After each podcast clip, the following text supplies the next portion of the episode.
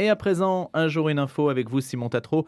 Nous allons à Rome, avec son Colisée, sa fontaine de Trévis, mais aussi une dernière demeure bien particulière dont on parle ce matin. Oui, d'Auguste à Saint-Pierre, Rome est célèbre pour abriter la dernière demeure d'empereurs, de papes, de martyrs et de rois, mais un peu moins pour la sépulture de la poule de Mussolini. La poule de Mussolini, c'est donc un, d'un cimetière d'animaux dont vous allez nous parler. Et oui, le doyen des cimetières pour animaux d'Italie, qui fête cette année son centième anniversaire, accueille chiens et chats ainsi qu'une flopée d'autres animaux dans le sud-ouest de la capitale italienne. Au fil des ans, un millier d'animaux ont été enterrés à la Casa Rosa, la Maison Rose, où de petits hôtels en bois peint de couleurs vives, décorés de peluches et de figurines, côtoient de plus traditionnelles pierres tombales à l'ombre de pins et de palmiers. Nombreux sont les pensionnaires ayant de célèbres propriétaires, comme le réalisateur de la Dolce Vita, Federico Fellini, l'actrice oscarisée Anna Magnani, ou même Brigitte Bardot, dont le caniche a trépassé durant un tournage dans la ville éternelle.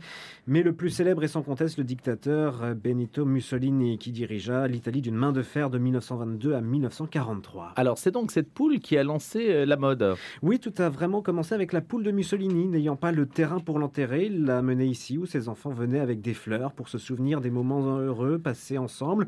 Leur compagne de jeu, arrivée chez eux après avoir été gagnée à une foire, a été enterrée sur un lopin de terre du père de Luigi Molon. Luigi Molon, c'est le, le- le directeur, le, le propriétaire du cimetière, qui était le vétérinaire de confiance de Giuce. Les traces de la poule ont été perdues au fil des ans, mais elle a fait des émules, transformant un terrain jusque-là anonyme en lieu de repos éternel pour animaux. Aujourd'hui, le cimetière est plus plébéien, mais si certains défunts portent des noms ronflants, à l'image de Lord Byron, un chanteur irlandais. Et on ne sait pas si Giorgia Meloni euh, est allée dans ce cimetière se recueillir sur la poule de Mussolini. Ah bah, on, y- on imagine. Pourquoi pas? Écoutez, ça pourrait être une, une démarche de campagne électorale, sait-on jamais. Merci Simon Tatro.